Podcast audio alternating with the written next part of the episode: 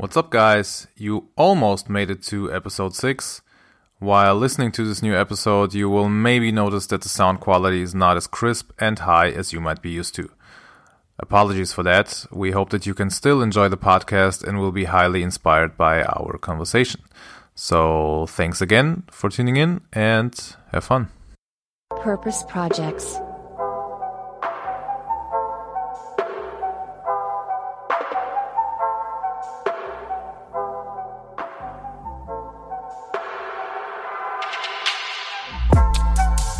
Welcome to another new episode of Purpose Projects, the podcast where we get to know people and businesses who are doing what they're doing for a greater purpose.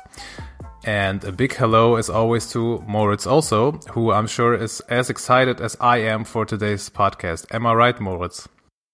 Hey, Boris. Yeah, you're right. Um, we're really lucky to have another international purpose project here on our podcast. And I think this time it's your honor to introduce our guest. Thanks for the honor, Moritz. In this episode, we have another great guest who's ta- tackling a global problem with her company. Spoiler alert, this episode will be all about green electricity. The startup company EcoWave Power was founded in 2011 in Tel Aviv, Israel, and has developed a technology for turning waves into green electricity. To give us insights about their mission and purpose, we invited Inna Braverman, co-founder and CEO of EcoWave uh, Power. Inna is an entrepreneur who fights for a sustainable world and has won a huge amount of awards. For example, Wired magazine mentioned her as female changing the world. Welcome to our podcast, Inna. Thank you very much. I'm very glad to be here. Inna, before we talk about EcoWave Power and your startup company, let's talk a, bit, a little bit uh, more about yourself and in, in, more personal terms, maybe. Uh, you have an incredible path, actually, which led you to where you are today and right now. Uh, can you maybe tell us and our listeners, of course, about the path that you took and the specific role that also the Chernobyl disaster has played in it? So, uh, I currently live in Israel, but uh, I wasn't born here. I was born in Ukraine in 1986. Uh, two weeks after I was born, the Chernobyl nuclear reactor uh, exploded, uh, which caused the worst in history nuclear disaster in terms of cost and casualties. Um, I was one of the babies that got uh, hurt from the negative effects of the explosion. I actually had a respiratory arrest and a clinical death. Uh, basically, my mother approached my crib and she looked down and she saw I was pale and blue and not breathing. And she's really freaked out. She forgot she's a nurse from the stress. She ran to my dad and she said like, "Oh my god, oh my god, the baby is dead. What do I do?" And uh, my dad had to really shake her physically back into conscience and tell her like, "You're a nurse, do something." And then uh, she gave me a mouth-to-mouth resuscitation, which saved my life uh, until the ambulance came. And uh, actually, growing up with such a background story and hearing this kind of story from my parents and other relatives, it's a bit of a miracle. You feel like you got a second chance in life, which I don't think that most people uh, get to grow up with such a unique feeling. And uh, when you get a second chance in life, you really want to do something good with it. And uh, that's kind of, I think, a big part of my drive and passion towards uh, transforming the world into more renewable energy and safe type of energy. So this yeah incident in Chernobyl, or yeah even precise the this disaster of Chernobyl, somehow led you all the way to Israel. How come Israel from Ukraine? That's uh, yeah quite a trip. Because uh, we're Jewish as a family, and uh, the Jewish people always dreamt, uh, you know, to have their own country and uh, my family always heard about Israel from friends that left or from other family members that left before us. But uh, my mom and dad were quite happy in Ukraine. They were uh, having good positions and good, you know, workplaces and so on. And uh, I think what really pushed for the move was the Chernobyl explosion. When my mother saw that, uh, except the very unpleasant incident that happened to me as a child, we kept being very weak and very sick uh, babies, both me and my sister. Uh, we were always not feeling well and had different, like very strange phenomena. And my mother really wanted to take us out. And really, the country that we always heard about was Israel. And like a year or two, two years after we left, uh, the change of scenery really made uh, a difference. And both my sister and I started feeling much better and doing much better, which proves that it was the right choice to do. Okay, so you don't you don't have any symptoms left. That's uh, good to hear. That's good. Uh, yeah, it's uh, incredible for for Boris and me. Uh, we weren't even born uh, in 1986, uh, so we're we're still too young. So we we're more of that generation of who have heard of Chernobyl and are kind of scared of Chernobyl, even of the word. Now the Netflix Netflix series is out and all that stuff. Yeah, but we don't have that type of relationship, of course, like you do. But now, um, yeah, you're you took things in your your own hands and said you want to make change so for people who have no idea about electricity, maybe even, um, how does it work? So what does EcoWave Power do? So we came up with a unique patented uh, technology uh, where we attach floaters to existing structures such as piers, breakwaters, jetties, and other types of marine structures. Uh, the floaters are going up and down with the movement of the waves and they're pushing hydro cylinders which transmit biodegradable fluid into land-located accumulators. A pressure in the accumulators is being built, which is used to turn the hydro motor, turn in a generator, and sending the clean electricity to the grid via an inverter. Now, the system is also very smart in the way that uh, when the waves are too high for the system to handle, the floaters automatically lift above the water level and they stay in the upward position until the storm passes. Only when it passes, the floaters resume operation. So this is how we prevent any damages from storm occurring to the system. So you yourself, uh, let's talk a little bit more personally about your uh, more uh, personal path to what you do today. Um, in 2010, you graduated from the University of Haifa in political science and English language, also with a literature major. So how does one study or go to university studying that uh, come to uh, making a head start into co-founding a renewable energy company? I guess uh, there's no real direct uh, connection between political science and English language and literature. Um, but uh, I think I went from the start to study political science specifically. It, as I said, I always grew up with the feeling that I want to do something different. I want to do something special that would influence the world in a positive way. And uh, you know, as a child or as a student, even growing up, I thought that the best way to do it is through politics. Uh, because there are, I guess, some amazing politicians that are really making a change. And uh, that's kind of the path that I thought that I will take. Uh, when I finished university, as many young students, when they finish university, were kind of lost.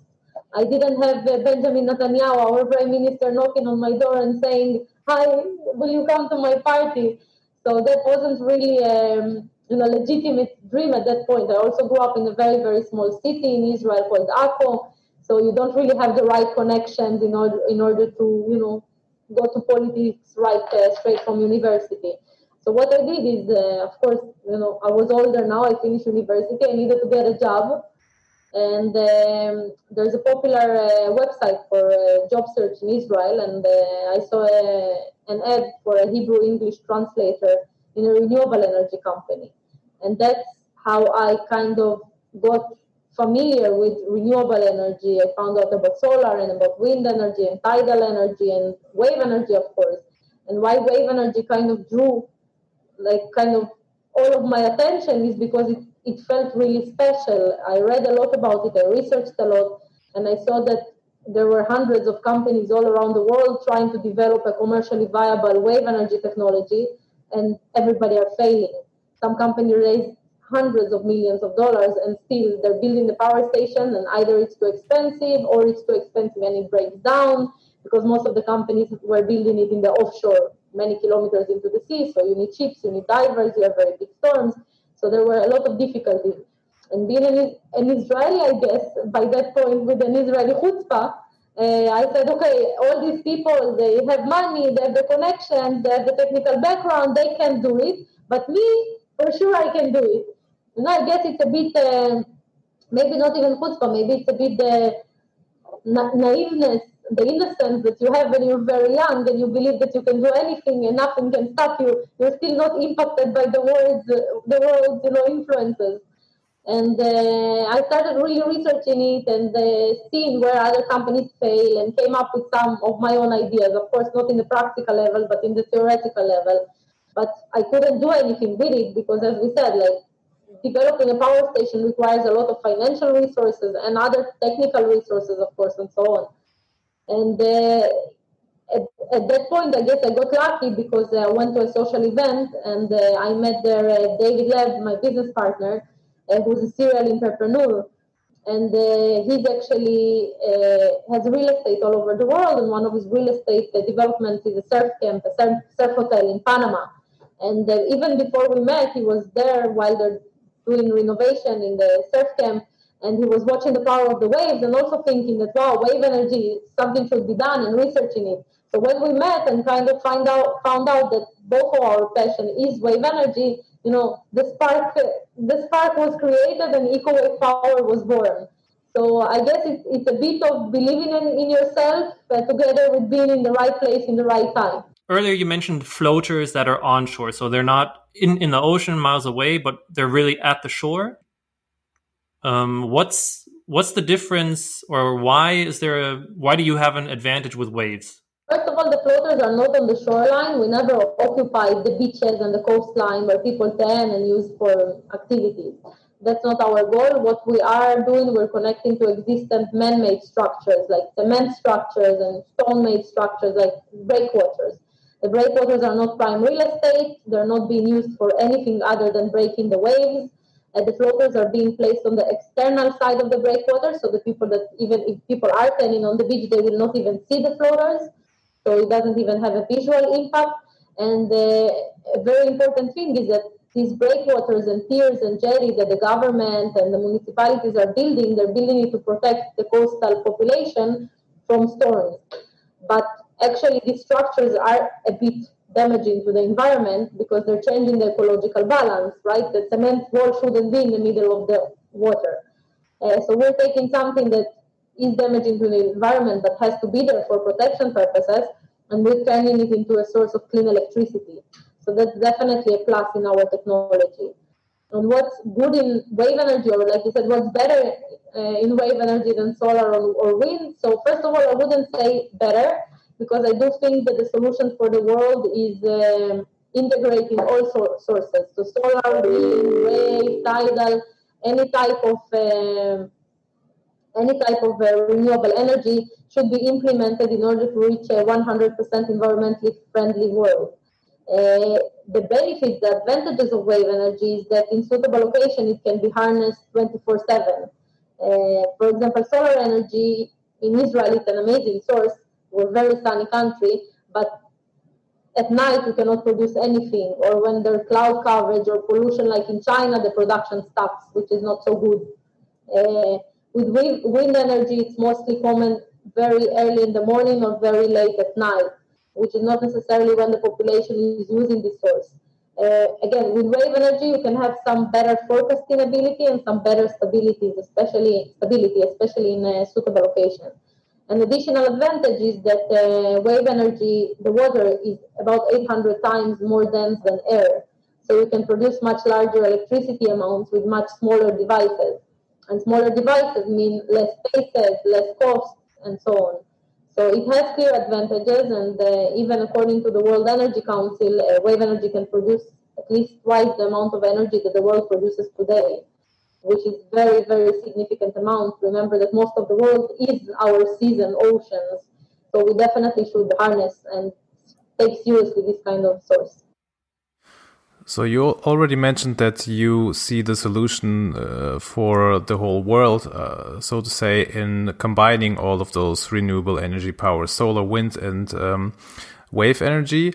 So you don't see them really as competition, but um, you want to integrate them. The, how difficult might it might be then to, for example, convince yeah state officials or municipalities, as you just mentioned, to give sort of a chance to your technology to be installed. How does the process uh, exactly look? Is it difficult or is it rather easy, depending on where you want to um, install these um, wave power um, installations?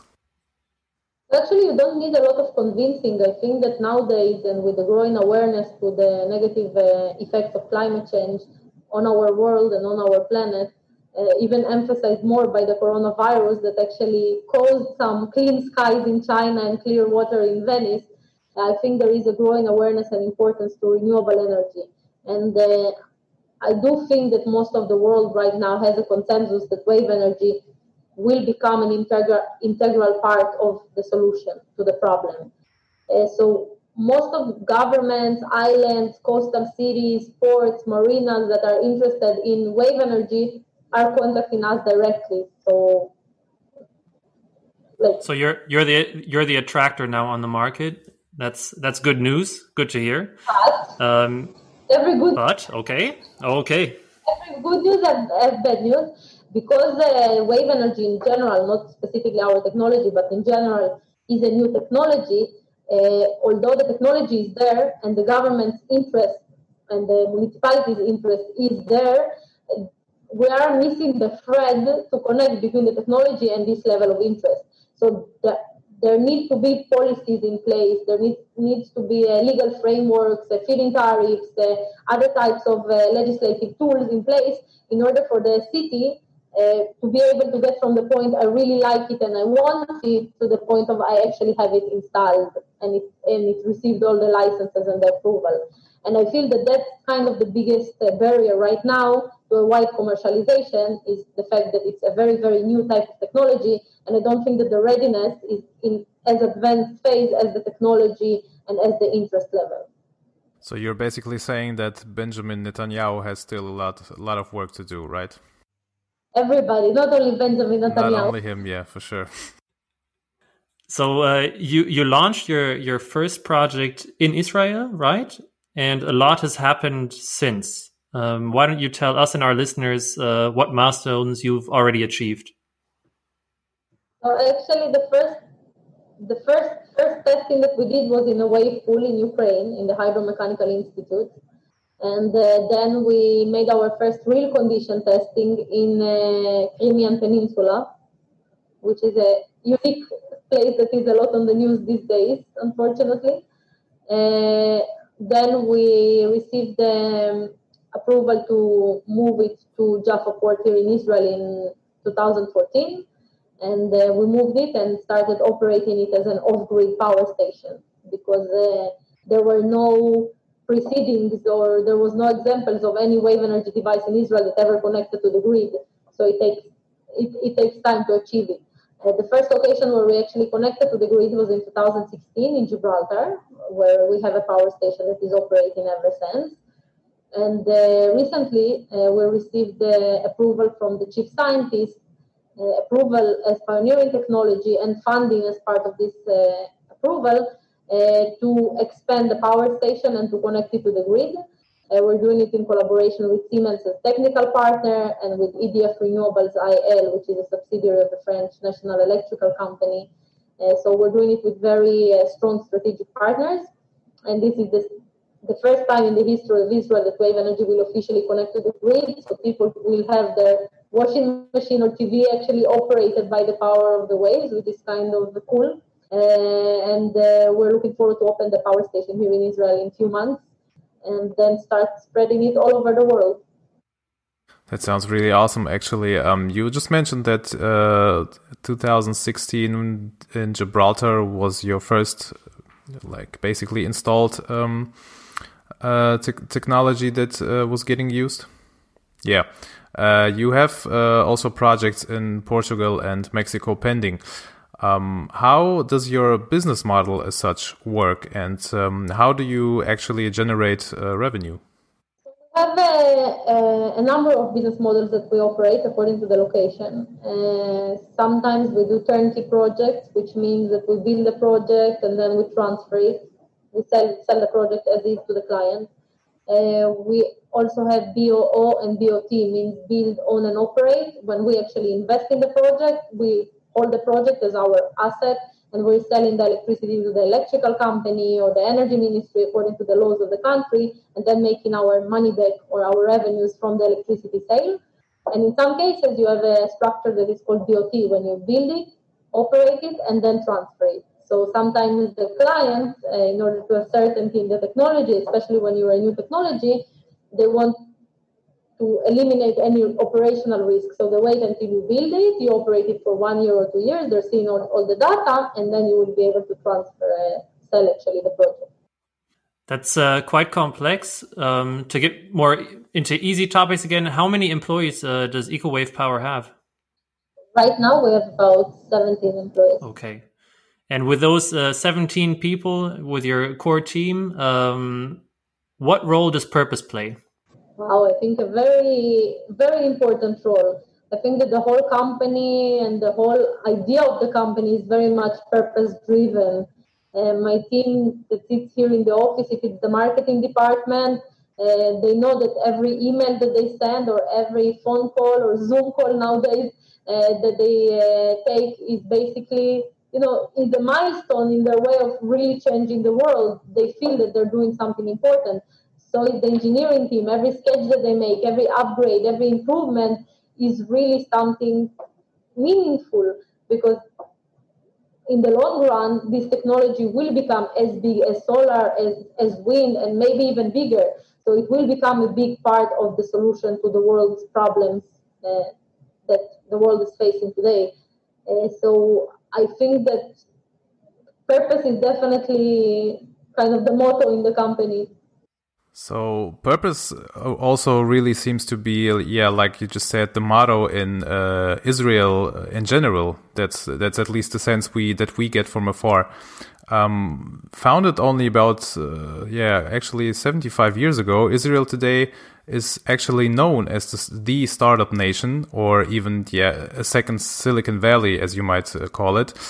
Um, the country itself holds the world record actually in startups per capita, about uh, six uh, six thousand five hundred or seven thousand, with only eight and a half million people living there. Um, Tel Aviv, especially where your guys' headquarters are, is uh, known as the innovation and founders capital. Why do you think that is? Uh, why Israel or why Tel Aviv? You can say both. I think that Israel is a country that is uh, very uniquely positioned. Like it kind of has all the difficulties possible. we have shortage of everything. So uh, when the country just in 1948, when they just established the country, uh, we we had a big lack of water.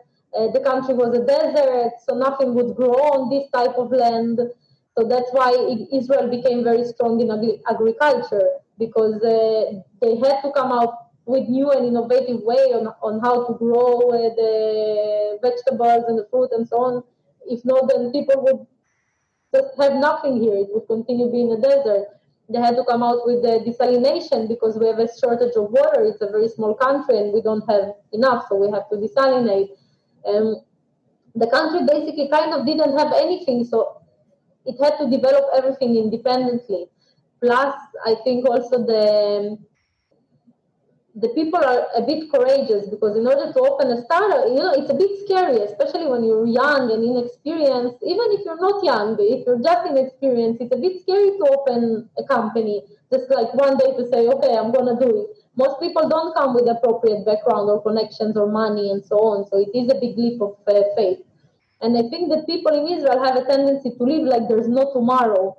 Uh, because of the sometimes security difficulties that we have from neighboring countries, people are saying, okay, I have to do it today. Who knows what will happen tomorrow? And this kind of drive makes them very courageous. Uh, they don't miss opportunities.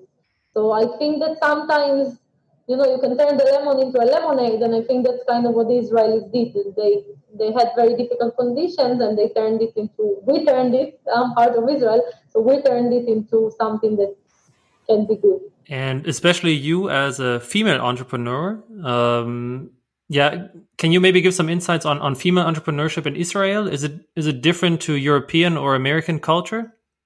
Uh, different in what way? In Israel and in the rest of the world, uh, female entrepreneurs are very much uh, underrepresented.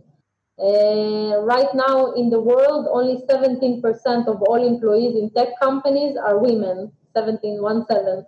Uh, only 1%, 1% of the women in the world are in leadership positions in tech companies, which is horrible. It means 99% are not women.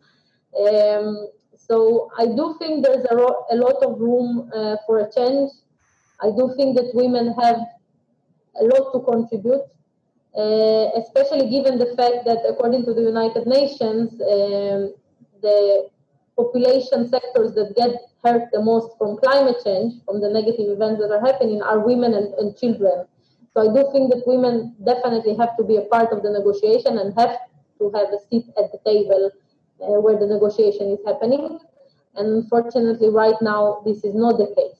Yeah, it's it's the same here in Germany. I think uh, I don't know the numbers, but uh, especially um, yeah, it's it's a very male dominated business world in general, and also in the startup world. Um, so I know that uh, in our, our, research, Boris and I said, yeah, you don't only or you don't only have one purpose of uh, making solar or or not or making renew, renewable energy as a purpose, but also um, yeah, female entrepreneurship. You also um, yeah held had a TED talk um, that was actually in Germany, right? Yeah, in Frankfurt. Yeah, on, on that topic, that was uh, really inspiring. Um, let's uh, maybe switch the gears, and um, we're talking about cultural changes. Um, Fridays for Future is a huge topic here in Germany, and has changed a lot of um, ways, especially people, but also businesses are acting. Is it also a topic in Israel? Uh, during regular times, not Corona time, yes, of course, uh, it is a movement that really caught attention of many people, all, many people all over the world, and Israel is not different. People here really care about the environment, really care about the kind of the destiny of their future generation because they understand that what they're going to do now will impact the world in the future. So I do think that there is a growing awareness everywhere in the world and in Israel as well. Is it actually just maybe sort of a fun question? Is it then actually, would it be called different in Israel due, due to Shabbat, not Fridays for Future, but something else? Or uh, I so because uh, Shabbat comes at, comes in, depends if winter or summer, but uh, it's about ah, okay. 7 p.m. So they can do their Friday for Future during the day and then at night to go do Shabbat. So, so that's still okay. Perfect, perfect combination. Uh, we just um, Moritz just mentioned uh, Fridays for Future and the general maybe shift in the uh, culture as well. Um, it seems to us, especially startups in today's world, seem to be at the center of these purpose-driven agendas that you yourself just mentioned having in your company. Um, how important do you think is the energy sector, especially in achieving uh, a more sustainable world? Uh, very important because uh, 60% of the greenhouse gas emissions in the world are being caused by the way that we harness our energy as we speak. Uh, right now, about 82%, 80 to 82% of the world's energy is being produced by polluted, polluting sources such as coal, oil, and so on. Uh, so we definitely have to reverse this trend in order to achieve a clean world and to minimize the pollution. Do you have any specific goals with EcoWave Power? So, how many, for example, megawatt do you want to create uh, in the next five years? So, basically, the big goal is be installed everywhere in the world where there is a breakwater, a pier, and a jetty, or any type, you know, of a suitable structure. Because, as I said before, these structures are there; they're not being used for anything. Uh, so, just connecting floaters to their exter- floaters to their external side, and you can harness clean electricity. That's an amazing usage of something that is not currently being used. Even farther into the future, I would like to see wave energy becoming a standard. You know, right now when people visit our power stations or hear about us in a podcast or in the news, they're like, "Wow, wave energy! I never heard about it." So you know, it's nice to hear, but that's not a good thing. It means that it's still not standardized and that's where we want to be. We want to be. Imagine that every new breakwater or pier or jetty that is being built in the world will have to incorporate wave energy by law. then you don't have to uh, do it after and do all the studies to make sure that it can withstand the loads of the floater and so on. You just do it together as you're building the structure itself. And you get both protection from the waves to the coastal population or to the ports and clean electricity. That could be amazing. And that's the point that I would like to achieve with EcoWave Power. Maybe adding adding on to that, um, I don't want to, or we don't want to bore our listeners with uh, nerd energy knowledge, but um, the in a recently published report by the IEA, the International uh, Energy Agency, they, um, in terms of the Corona crisis, they um, published a sustainable recovery report. That's what it's called. That suggests basically that the energy sector, particularly electricity, has played a pretty much critical role in the global response to the COVID nineteen crisis. And I like would like to read you a quote uh, that I read there and uh, just would like to know your opinion on it. Governments have a once in a lifetime opportunity to reboot their economies and bring a wave of new employment opportunities while accelerating the shift to a more resilient and cleaner energy future. Would you agree with that assessment? 100% agree. Okay, then we can stop our podcast now, Boris. Okay, perfect. no. no, sorry. It is a, it will become a big new industry, and the big new industry will also provide significant employment opportunities and significant export uh, opportunities for the countries. Uh, for example, every country where we build a power station, that's where we build the floaters and all the heavy machinery, which does significantly assist in creating additional jobs, additional uh, experience, experiment, experience to. I guess he, he didn't stop the. no. Yeah, for all the listeners who are uh, always uh, getting the notifications of Inna's email uh, inbox, we just had that technical issue before recording. Um, it's still there; it doesn't matter. well, at least they know that I'm busy. That I get a lot of emails. Yes, she's a busy entrepreneur. No, but uh, as I said, it will produ- provide significant employment. I think in the US right now, the fastest growing uh, uh, opp- opportunities for employment are with the solar and the wind industry. So it's definitely a good example uh, to see what can happen with wave energy as well. Yeah, especially now, um, the European Union, Union even granted, a, I think, a 750 billion euro uh, stimulus package uh, to finance more companies or more um, yeah economies who are in this uh, sector. So um, yeah, I'm I'm really excited to see if EcoWave Power can uh, maybe even benefit off of that. We hope so, definitely. Maybe as a last question, we um, we ask this question to all our guests. Um, who is your role model, or who is your yeah business who you look up to and get inspired by? Uh, wow, I guess many role models. I really like the story of uh, Jack Ma, uh, the entrepreneur behind Alibaba. He's not really connected to sustainability, uh, but uh, I really like his uh, personal story. As you probably know, he comes from a very kind of simple origins. he tried to enroll into Harvard like 10 times and got rejected. And he tried to get a job at KFC selling chicken, fried chicken and he wasn't accepted. and then, uh, you know, taking all this negative experience that he has, because it's not very positive not being able to get into selling chicken and to become uh, one of the most successful entrepreneurs in the world, I find it very admirable. And uh, he also retired recently from Alibaba, and he said that his passion is actually going back to what he did before he became an entrepreneur, and it is being a school teacher he used to teach elementary school, if I'm not wrong. So that's kind of humbling to see that the person reached such a big success, although nobody believed he could. And uh, even when he reached such success, his desire is still to teach children. So I really like his personal story. Thank you very much, Inna. That was um, yeah very interesting for us to hear about your purpose project. Um, thanks for spreading the word of purpose, also yeah of um, renewable energies and female entrepreneurship. It was really nice having you here. Thank you for having me. Thank you, and uh, greetings to Israel. Thank you. Boris, schon wieder einen tollen Gast im Podcast gehabt. Wie fandest du es? Ich fand's mega. Ja, noch mehr international äh, wird schwierig, glaube ich. Also außer er kommt von noch weiter weg. Also Vancouver hatten wir ja schon.